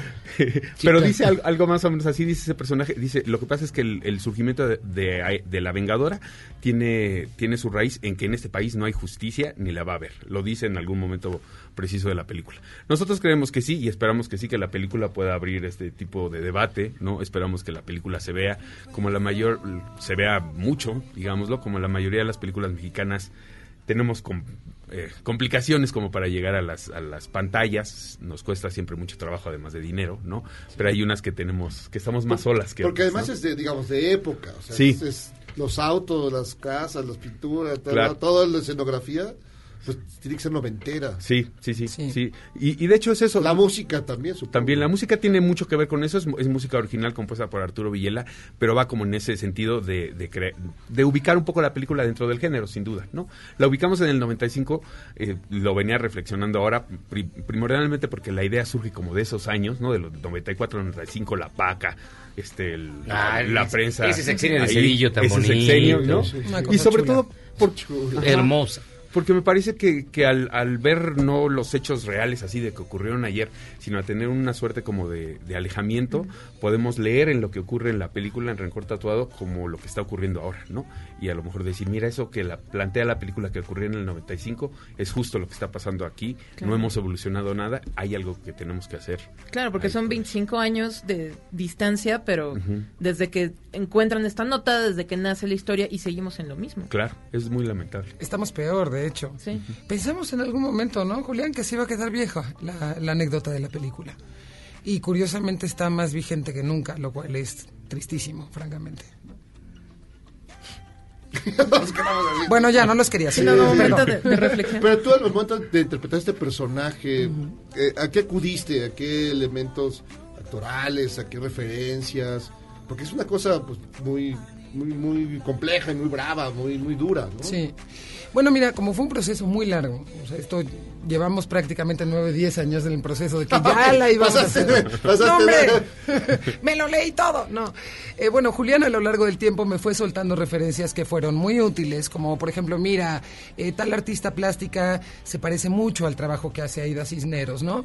O escucha tal canción, por ejemplo, que creo que es como el sentir del personaje. Yo iba trabajando un poco en, en estas referencias muy concretas de Julián, pero algo muy importante para él y para mí también era encontrar la manera de, la mirada de Aida, la manera de ver el mundo y de dónde toma alimento para todo esto que hace con las mujeres. Fui llenando cuaderno tras cuaderno con recortes, cada hecho violento que yo encontraba hacia las mujeres, que excuso decirles que son muchísimos. No, es enciclopedia. Este, hice casi una enciclopedia, tristemente lo digo. Eh, lo iba guardando. Me dediqué también, tomé un pequeño curso de foto, iba sacando fotos, iba tratando de aproximarme pues en las cosas que yo creía que eran muy diferentes del personaje a mí. Eh, la verdad es que no fue difícil encontrar como el, sentido último del personaje, porque comparto con ella también una idea de, que hay una injusticia eh, tremenda en, en el mundo y en México contra las mujeres. Entonces ahí había algo, algo fuerte de lo que alimentar. Eso y un poquito junto con el trabajo físico que yo ya venía realizando y que Julián me dijo, bueno, continúa por esa línea que lo vamos a necesitar para la Vengadora. Eh, eso fue lo que trabajé básicamente. Ahora, el- en la película, muchas películas, por ejemplo, que denuncian eh, este, este sexismo, me acuerdo de Telman Luis, por ejemplo, que inicia de una manera que parece este una comedia, pero termina de una manera devastadora. Casi, casi como, como, como Easy Rider, que también tú crees que es una película de, de motocicletas, pero termina horrible. La pregunta es, ¿hay esperanza cuando uno va a ver la película? ¿Y ustedes creen, lo personal, que hay esperanza para lograr algún día justicia para las mujeres violentadas en este país? Claro. Porque dice, estamos peor que antes, estamos Sí. mucho peor que antes. Sí, sí, sí. Sí, en la, en la, en la película incluso, eh, yo en, cuando trabajaba con Malú en el guion que quería para hacer esta película, había unas cosas que yo quería obsesivamente, como una historia de amor, por ejemplo, ¿no? Este, mis películas anteriores todas eran así como azotadas y, y de amor. Y entonces en algún sentido entendí que para este momento en el personaje de Aida quizás la historia de amor no era verdaderamente lo importante, que antes de poder permitirse de alguna manera volver a, tener una oportunidad en el amor tenía que solucionar muchísimas cosas, ¿no? En ese sentido creo que sí, creo que la que la película al serlo para Aida y yo creo que es un poco también para todos los espectadores, sí hay una posibilidad al final, sí hay Aida es un personaje que, que demanda muchas cosas, muy demandante para con las otras mujeres. Creo que en ese sentido es importante la película porque lo que ve el espectador no solo es así, Aida, ven, te voy a proteger y te voy a defender porque veniste y me hiciste una denuncia. No, hay una un reclamo de Aida hacia las otras Sí. personajes mujeres para que ellas también se comprometan y, y como colaboren, que es lo que logra con el personaje trans de Marta se llama. ¿no? Sí, al final hay un, hay un mensaje que me parece súper bonito de la película, que es un mensaje eh, de solidaridad femenino, ¿no? Y de decir, si hablamos, si tenemos la valentía de hablar y de unirnos, entonces sí, podemos romper todo este esquema que nos está asfixiando, ¿no? Diana Lane, muchísimas gracias por estar con nosotros. Gracias Julián. Hernández, gracias por estar acá. ¿Con cuántas pantallas estrenan? ¿Cuándo estrenan? Estrenamos este próximo 14 de febrero, no vaya al hotel, vaya al cine. Este, Bueno, o puede- bueno, Ah, después. ¿quién después va al Están, hotel? están tan llenos que vayan mejor vayan Que primero al vayan. hotel, sí, y luego. O, claro. o saquen la reservación en el hotel y en lo que se desocupa, vayan al Vayan al cine. sus propias cobijas. Sí. Eso. Vamos a salir en, en lo que le llaman el circuito cultural, ¿no? Que son la Cineteca, el Cine Tonala, Cinemanía, Casa del Cine, este, el IFAL, y también estamos en algunos, algunas salas de los complejos más grandes que nos dieron una oportunidad como de estar por ahí también. Después la película va a estar girando por la República, como, como creo que lo que tenemos que hacer con nuestras películas es eso, es como cargarlas y como el cine de antes, trashumantes un, un poco, ir con ellas y ir presentándolas en, el, en varias ciudades de la República. Eso es lo que haremos. Pues Diana, Julián, muchísimas gracias por estar con nosotros. Gracias a ustedes. gracias. Nosotros vamos a hacer una pausa y vamos a regresar. Ya tenemos más, mucho más aquí en Charlos contra Gangsters. Vamos y venimos. Muchas gracias.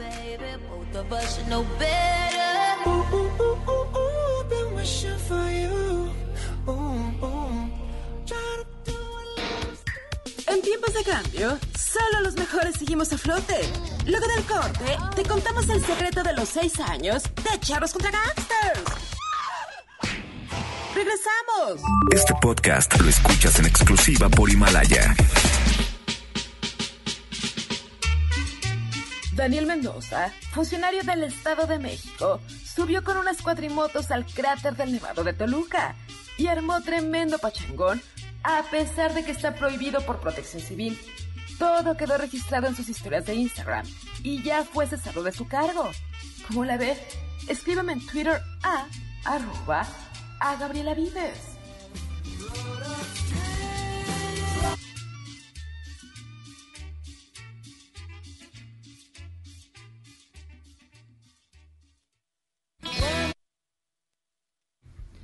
Pues bueno, que poner una canción es complicada si no está en Spotify. Pero bueno, este, te voy a poner otra vez a Maroon 5. Este, en lo que nos acomodamos, yo soy José Luis Guzmán, Charlos contra Gangsters.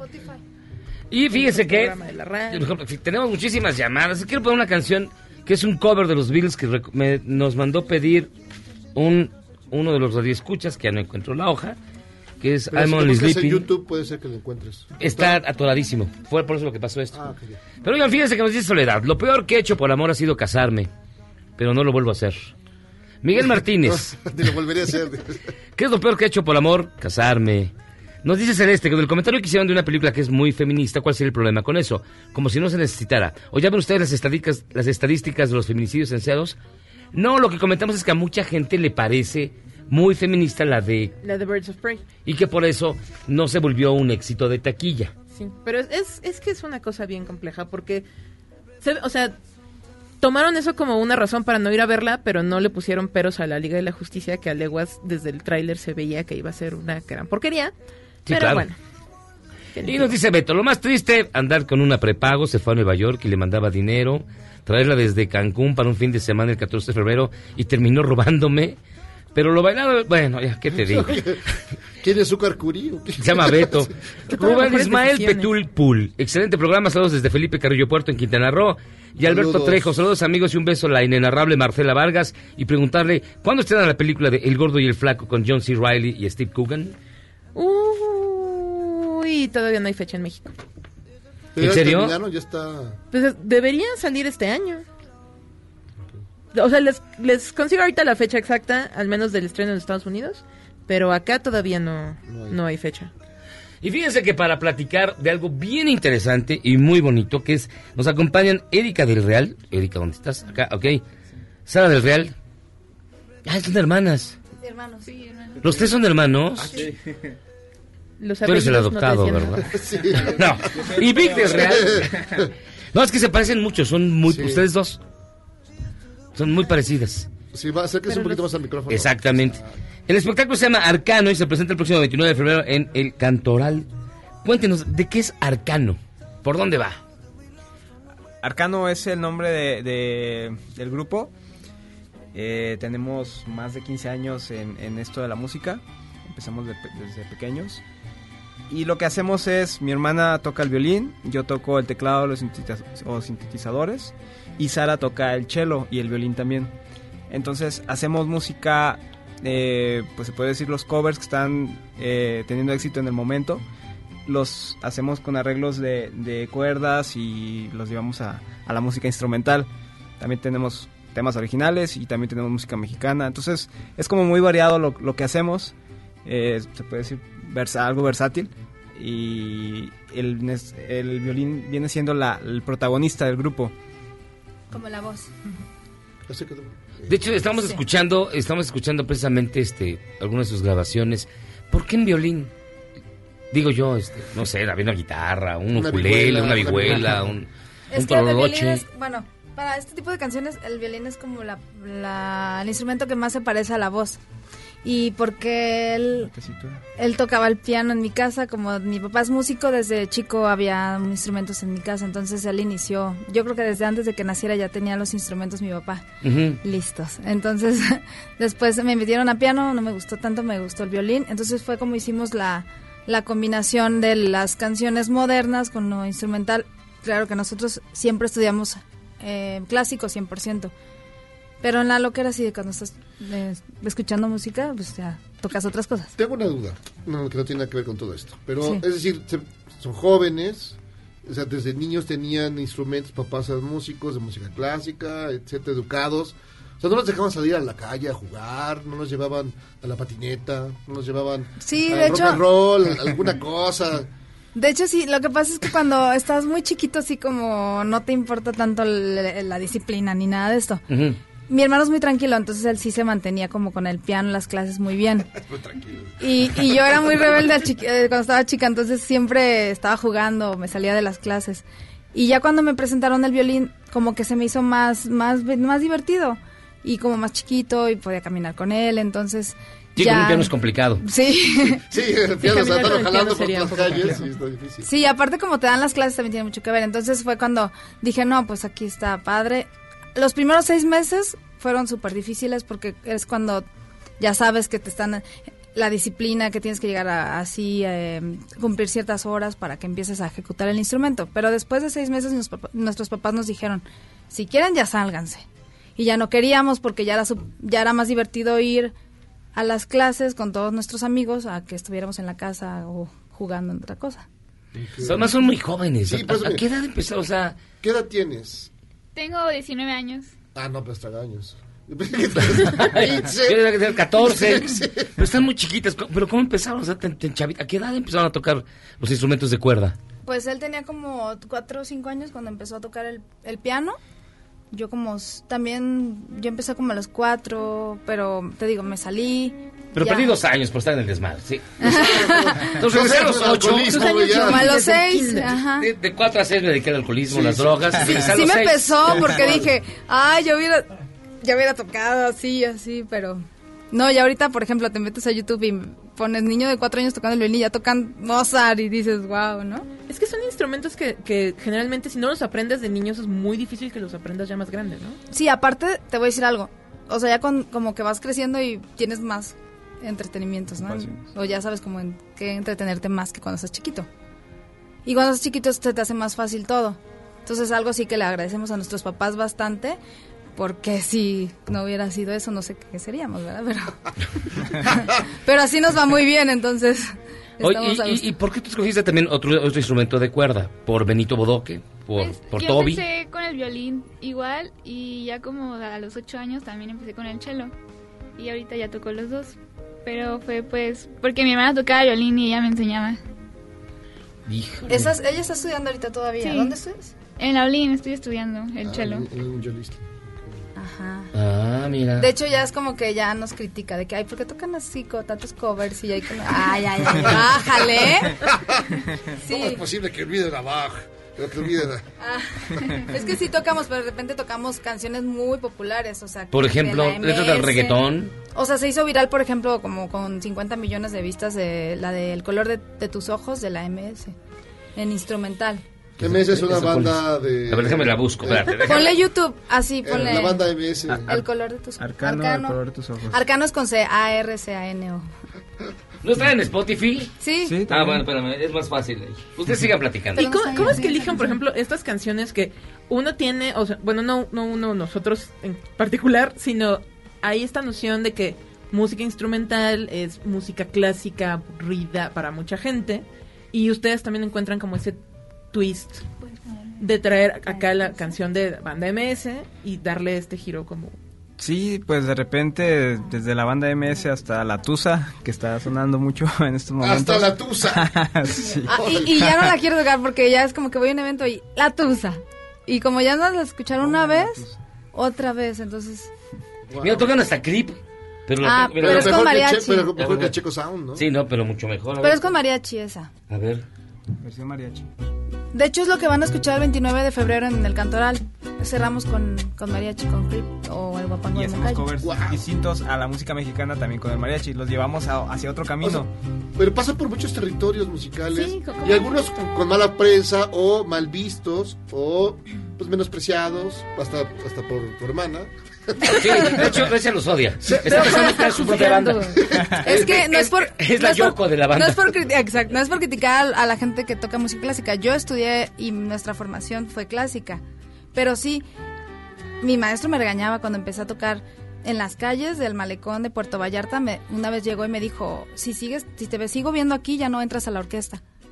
Y yo le dije, pero es que me está yendo muy bien y me gusta y aparte pues gano dinero haciendo ¿Sí sacabas un- una lana tocando? Sí, estaba empezando a tocar y ya me echaban 50 pesos y O de pasaban que subieron las escaleras, ¿no? Y en las escaleras enfrente de no. los antros. no. Eh, me- me- sí, Y en, la- y en el kiosco, y cuando llovía teníamos que correr al, al kiosco porque si no nos mojábamos. ¡Wow! Y nosotros hacíamos todo, le digo, imagínate ahorita, porque era de que hasta cargar bocinas y todo, o sea, desde los Bueno, empezamos, 13 empezamos la, la primera vez que nos pusimos en el malecón fue con una guitarra y el violín nada más. Y de hecho llega, llegó la policía y nos y nos, Nos quitó. y nos quitó y, y nos, Teníamos que- nos 12 querían quitar hasta los instrumentos. Entonces, Y ahora que toca la tusa y lo demás, pues ya no lo quitan. ¿no? A, No, a ella le tocó todo la vida bonita, porque ella no batalló por Con eso. los hermanos menores, les toca todo más. Por eso le digo, te voy a llevar a trabajar todos los días para que veas y valores. y nada más de la tusa. Y entonces se van a presentar el próximo 29 de febrero. 29 de febrero en el Cantoral a las 7 y media de la noche. Además es muy bonito el lugar, con una acústica Sí, es lo que nos gustó. Hemos Y- estado en Arena México con... ¿Luchando? A- Arena Ciudad de México se llama. Mientras Sí. luchan, La se otra. de. La otra. Sí. La otra echa la MS. Entre, entre round y round. Ya sé, ¿no? Como el medio tiempo de Super Bowl. Ah. La, la cumbia de los luchadores, ¿no? Oye, ¿y qué tan difícil es que siendo carnales este, estar en una sola banda y uno se equivoca, uno entra en fa y el otro en do? y- o sea, ¿no pasa eso no se pelean? Nos entendemos más, de hecho. Bueno, Sí, es no, que yo creo que sí nos peleamos mucho, pero ya llega un punto en que pues ya te acostumbras a las peleas y ya lo ves como, pues no pasa nada. O sea, sí se pelean. Sí. Pues es que No, ya nos bueno, conviene pelearnos. Sí, ya no nos Él es el productor, imagínate, y yo soy como que la que siempre estoy con, la que toda la, la gente me ve. Pero la cabeza yo creo que es él, porque él es el que se encierra 20 horas sin comer, sin dormir, a hacer producciones. Ay, pobre. Sí, pero le tiene- gusta, entonces está bien. Eh, Oye, entonces, y tú estás entonces, eres como la tercera. Sí, pues Como el Ringo de la banda. ella to- bueno, ella le tocó como más estudio porque ella toca violín y cello. Sí. Órale. Sí. ¿Y qué es más bonito, el violín o el chelo? Pues las dos me gustan, pero ahorita estoy como mucho más en el cello. Pero me gusta más el violín, de hecho. ¿Y te gustan las canciones que tocas? O, ¿O de plano estabas por el dinero? No, sí me gustan. me gusta de todo. Ya, ya le está agarrando sabor. ¿Sí? Pues ya ves que la Olinda hasta tienen una especialidad de... O tiene una escuela de mariachi, ¿no? Sí. Sí, hay escuela de mariachi. Ahí estudió Memo. De jazz ahí. Jazz, mariachi. Pero Órale. digo mariachi porque es lo que tocamos a veces. Y, a ver, ¿y de esto, de esto sí, se, sí se vive? O sea, sí, sí ganan buen neta. Pues es como todo, si lo haces bien y eres, o sea, no, no necesitas... Sí, porque mucha gente piensa que porque tener, tener talento ya te va a ir bien, o porque eres disciplinado ya te va a ir bien, o sea, es como una combinación. Y un poquito Y- de suerte. Y ser muy humilde, porque la gente que te, te ve crecida no te contrata. O sea, hay veces que tienes que adaptarte a circunstancias, ¿no? Y ser muy profesional. Acordarte de los policías que te querían llevar a los 12 años. Sí. con los- Eso te ubica. ¿y, qué, ¿Y qué hicieron a los dos años que los querían llevar? Que le dije, no, señor policía, no me lleve, Pues nos por favor. corrimos y nos fuimos a otro lugar. No, bueno, al final ya nos los hicimos amigos y ya tocábamos todos los días en el malecón y ya después hasta llevábamos bocinas y ya después hasta ellos solos nos hablaban para que tocáramos eventos más grandes. Pero Y- ahorita ya está padre con las redes, ¿no? Porque pues lo que hacíamos en el malecón lo hacemos en nuestra casa grabando y la gente nos ve, nos compra discos, nos pagan los por ver los videos, entonces... Pues está todo padre. se, se ha, se ha dado eh, y ahora con el con el, lo que viene del 29 de febrero en Ujú. el Cantoral, pues vamos a, a hacer como un- una, una recopilación de todo lo que hemos vivido.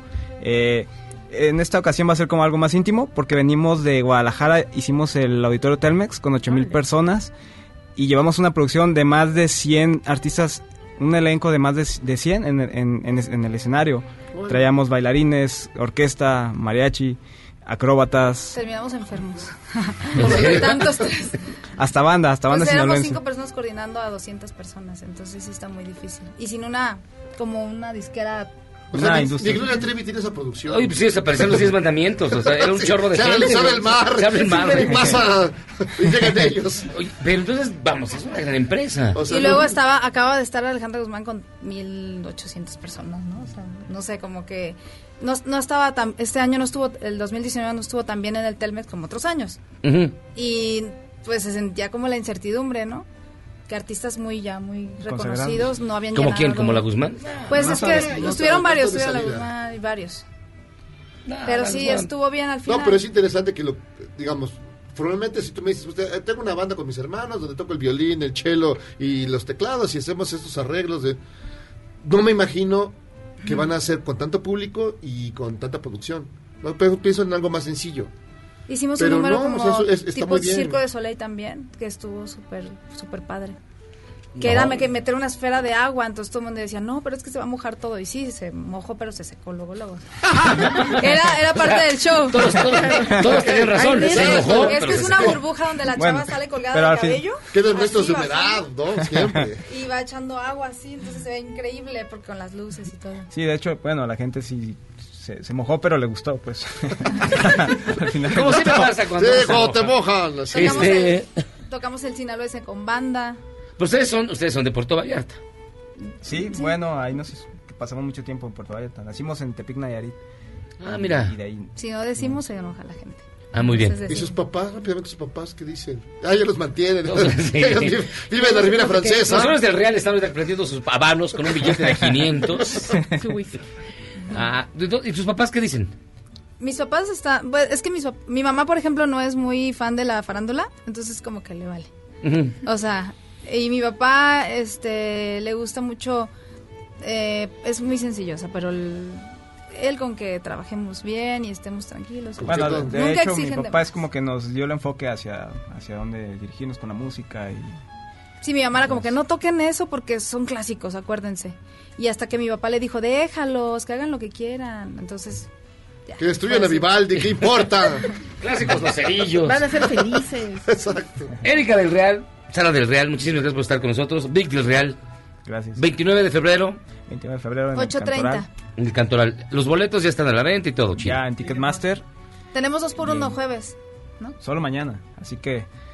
O sea, eh, Ticketmaster tiene una promoción de que los jueves es dos por uno. Pero, no mañana- pueden decir Ticketmaster.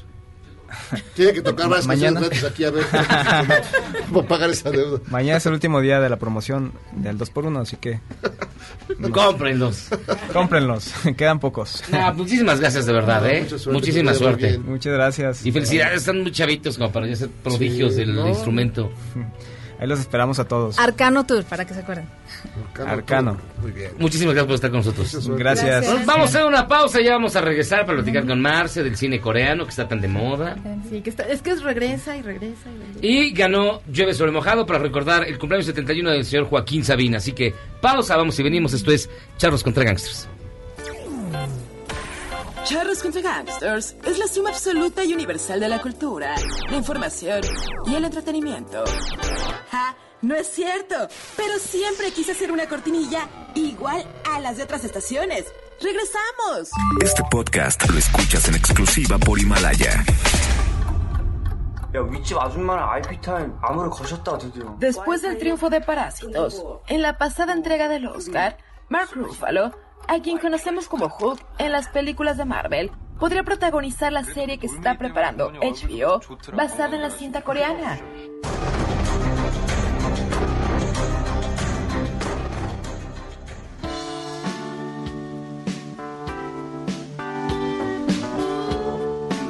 Pues bueno, esta canción fue la que ganó para recordar a Joaquín Sabina, su cumpleaños 71, después del ranazo que se metió hoy.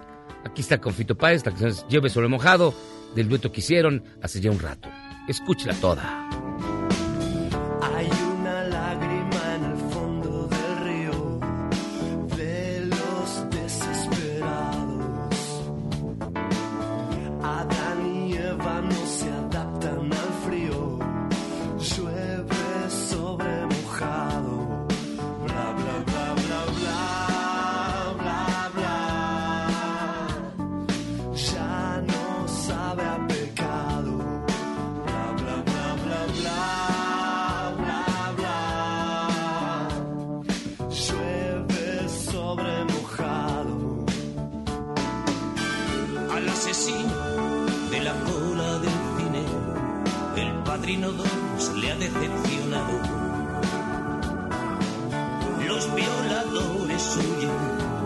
jardín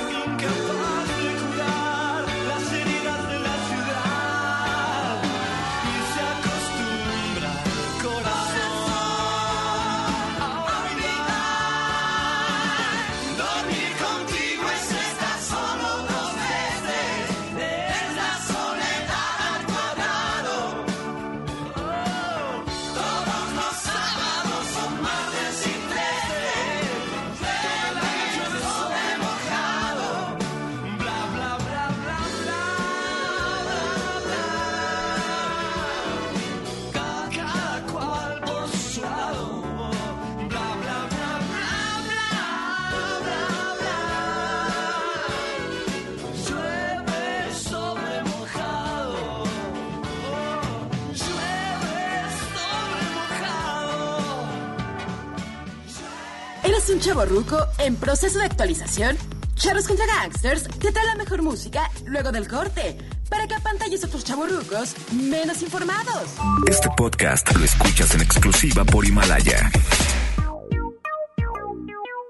Si su esposo siempre está en la luna, está de suerte.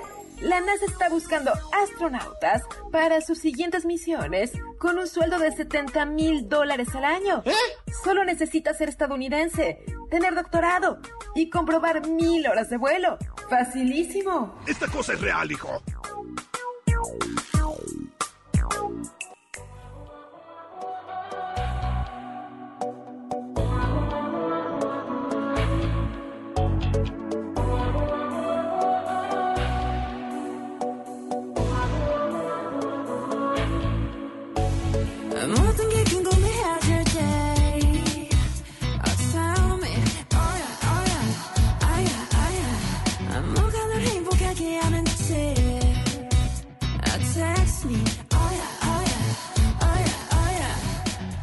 Pues ya estamos de regreso aquí en Charros contra Gangsters en un mood muy extraño porque Miyagi puso una música que no le conocía. Ajá, está muy no tú. Este es este. K-pop.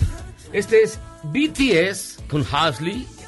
BTS es una cosa que debería de conocer Marce. Sí, no son muy famosones, Son pero por eso es como muy, muy raro que... Todos los días hay un hashtag de BTS. Sí, es que sus fans son súper intensas.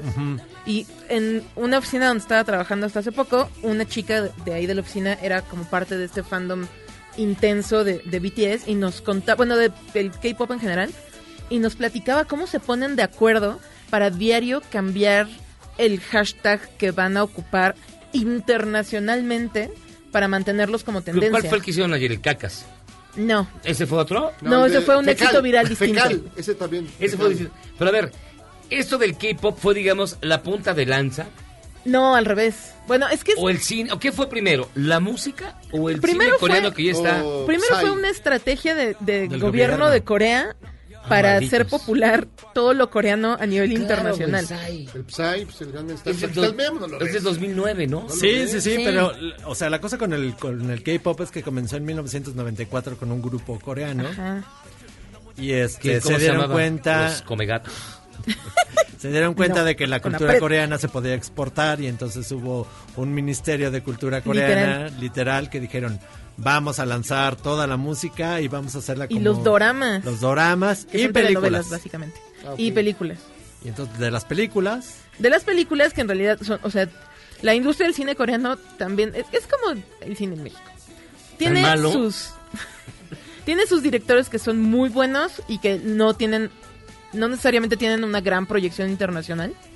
Entonces, ahora con, con este premio Oscar, con estos cuatro premios que se llevó el fin de semana Bong Joon-ho, pues está como poniéndose de moda otra vez el cine coreano. Pero se nos olvida que la primera mitad de los 2000 estaba de moda el cine coreano. Recuérdame. O sea, en las realidad películas de cine ha coreano. estado Old Boy. regresando Old Boy, Ah. que hasta le hicieron una Ah, versión es como un gringa. remake gringo, claro. Ajá, Old Boy de 2003, que es de Park Chan-wook, y Señora Venganza de 2005, que son parte de la trilogía de la venganza de Park Chan-wook. Esas pusieron de moda el cine coreano en la primera mitad de los 2000. Que la película coreana de Old Boy termina completamente diferente de, la, Sí. de la gringa. Sí, es o que sea, son- la coreana es así de... muy chidas.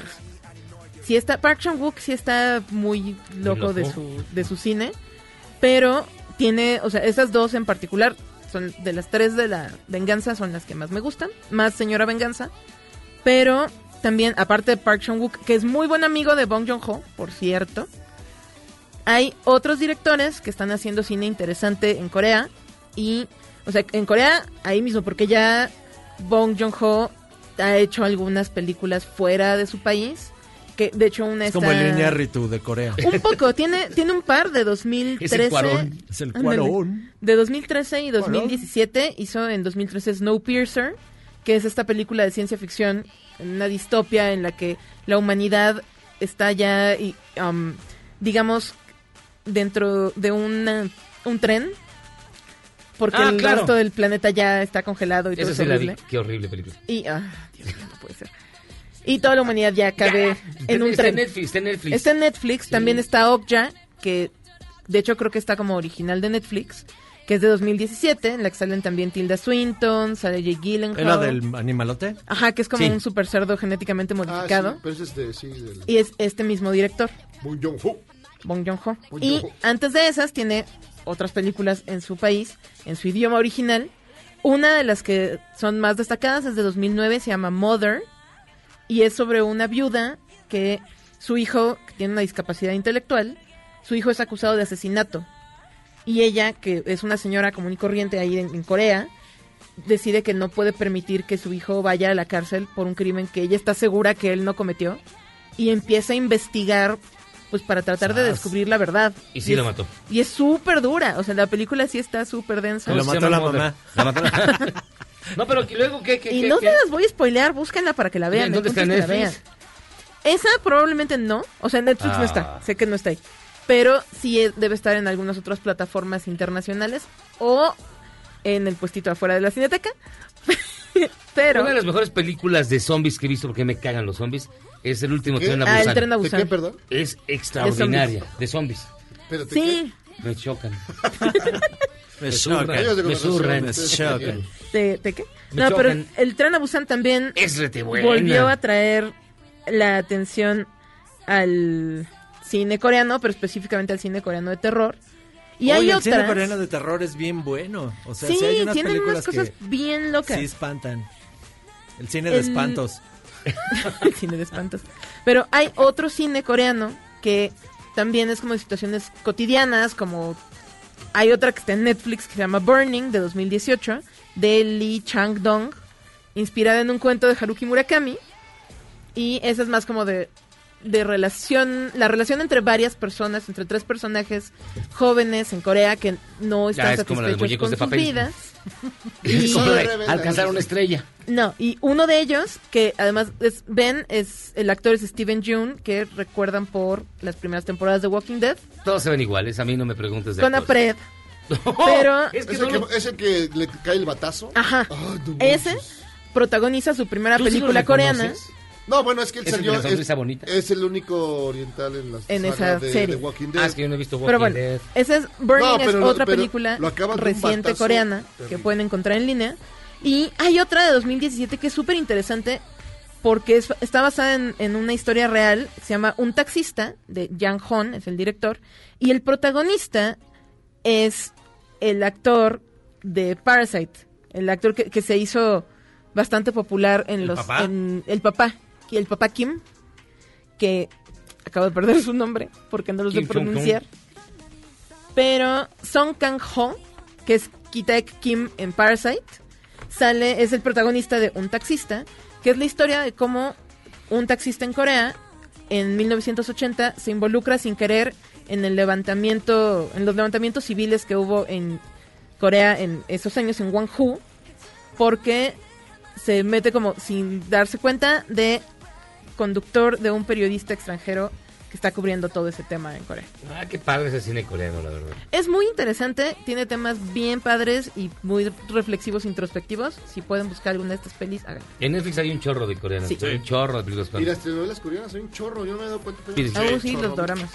Oigan, pues este, ya nos tenemos que ir. Muchas gracias, mi querido Memo. Nos vemos. Mañana vamos a estar en el Museo de la Radio. Acompáñenos. Vamos a en estar la- bien bueno. En, la- en el parque, en la estación Parque de los Venados. Vamos a regalar libros, vamos a regalar pasteles, va a haber un chorro de cosas, así que no pueden faltar. Gracias, Marce.